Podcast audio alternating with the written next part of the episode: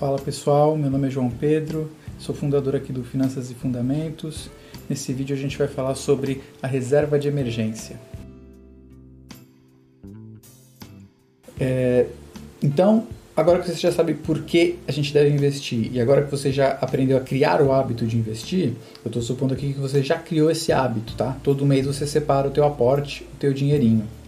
Então, a primeira coisa que você tem que fazer com esse aporte antes de pensar em investir para valer, é montar o que a gente chama de reserva de emergência.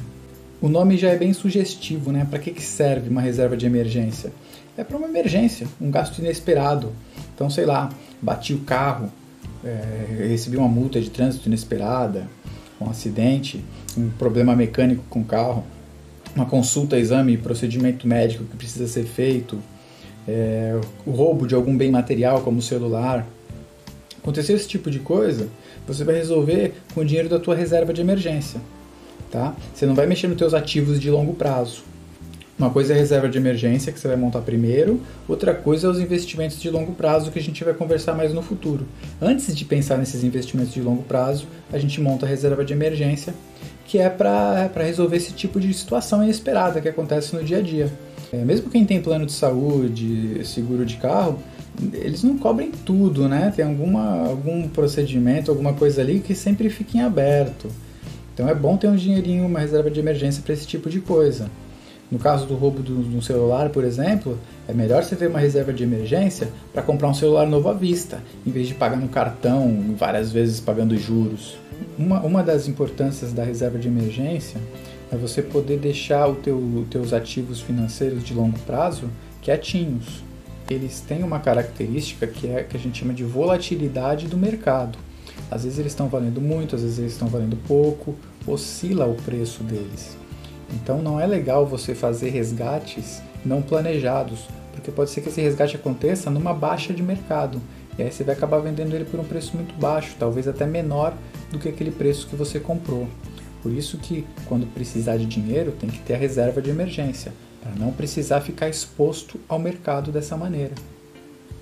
É, pô, mas quanto? Como é que é essa reserva, né? Essa reserva eu, a gente recomenda assim, de 3 a 12 salários, a depender da, da, da estabilidade que o teu emprego oferece. Então, se você é servidor público, tem carteira assinada, é, tem um pouco mais de segurança, você pode montar uma reserva um pouco menor, um pouco mais próxima de 3, 6 salários. Agora, se você é autônomo, trabalho intermitente, tem menos segurança, né? Não sabe se amanhã vai estar empregado ou não. O ideal é manter uma reserva maior, de 12 meses. Quando a gente fala de investimentos, a gente tem que falar de três, três características, tá? É, liquidez, segurança e rentabilidade. Então a gente vai falar sobre a reserva de emergência, qual é o ideal para cada um desses, dessas características dela. Falando de liquidez, a liquidez o que, que é? É um nome diferente, né? Liquidez nada mais é do que a facilidade com que você consegue transformar aquele ativo em dinheiro, né? Por exemplo, é, um imóvel. O imóvel é um dos investimentos menos líquidos. Quanto tempo você demora para transformar um imóvel em dinheiro? Né? Você está precisando de um dinheiro, você vai vender o teu imóvel. Quanto tempo você demora para pegar esse dinheiro? Ele não tem liquidez. A poupança, por outro lado, ela é bastante líquida. Você consegue usar o dinheiro da poupança, você consegue fazer uma transferência, um TED, você consegue ir lá sacar no caixa eletrônico a qualquer momento, né? inclusive feriados, fins de semana. Então, liquidez é isso. E a reserva de emergência ela tem que ter uma altíssima liquidez, a maior possível, porque você não sabe quando é que vai acontecer alguma coisa. Pode acontecer alguma coisa num feriado, num sábado, num domingo. Você precisa ter dinheiro à mão. A reserva de emergência ela precisa ser líquida, bastante líquida. Agora falando em segurança, é, você precisa ter uma segurança alta também. Você não pode deixar a sua reserva de emergência num investimento meio arriscado, que talvez amanhã dê tudo errado, né? Você tem que ter um investimento seguro e numa instituição sólida, consolidada, que com menos risco de falência, menos risco de quebra, tá? Então, é isso, alta liquidez, alta segurança e a rentabilidade. Rentabilidade não é importante. A rentabilidade você vai deixar lá para os teus ativos de longo prazo, para os teus investimentos de longo prazo. A reserva de emergência ela não precisa ter rentabilidade nenhuma. tá? Não precisa. A rentabilidade não se incomode se não estiver rendendo nada, tá? A questão é que a rentabilidade, para você aumentar um pouco a rentabilidade, você vai ter que diminuir a liquidez e a segurança. Isso é inevitável, tá? Então, se você ficar se preocupando em conseguir uma rentabilidade melhor para a tua reserva, é, inevitavelmente você vai estar tá diminuindo a liquidez ou a segurança. E não é interessante. Você tem que ter a liquidez altíssima. E para isso vai ser a rentabilidade baixinha mesmo. Não tem problema. E, e, pô, legal. Então agora eu já conheço essas três características que a reserva deve ter. Qual é o melhor ativo para você deixar a tua reserva? É poupança de banco grande. Ah, João, tá de brincadeira. Poupança, todo mundo fala que a poupança é uma porcaria, que não rende nada, que é o pior investimento que tem.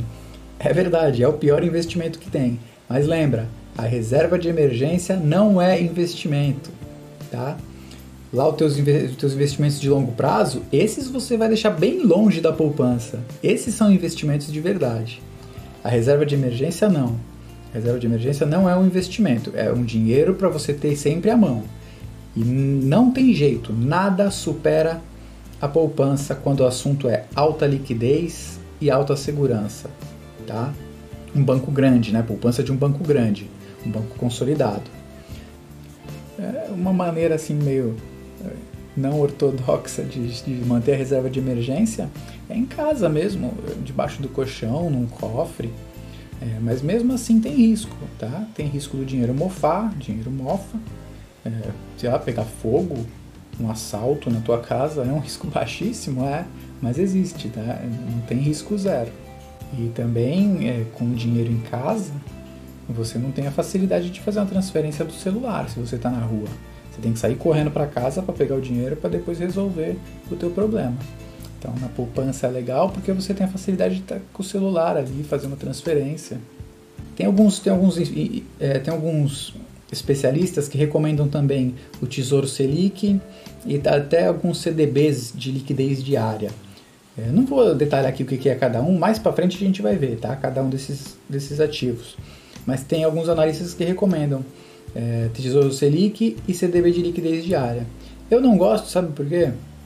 Esses dois investimentos, eles só podem ser resgatados em dias úteis, é, num determinado horário ali que o mercado fica aberto, não é o dia inteiro, e ainda demoram mais um dia útil para cair na tua conta, no caso do tesouro. Né? Então, e se você precisar do dinheiro no sábado, domingo, feriado? Não tem jeito, só a poupança ou o dinheiro em espécie guardado que te garantem essa liquidez imediata, tá? Inclusive sábados, domingos e feriados. Você não vai conseguir chegar lá no médico, alguma coisa e falar, ah, eu tenho aqui um tesouro Selic, eu tenho aqui um CDB de, de bancão para te pagar, um CDB de liquidez diária. Não, você precisa ter dinheiro. É por isso que eu recomendo poupança pela alta liquidez e de banco grande pela alta segurança. É, a rentabilidade na reserva de emergência você deixa para lá.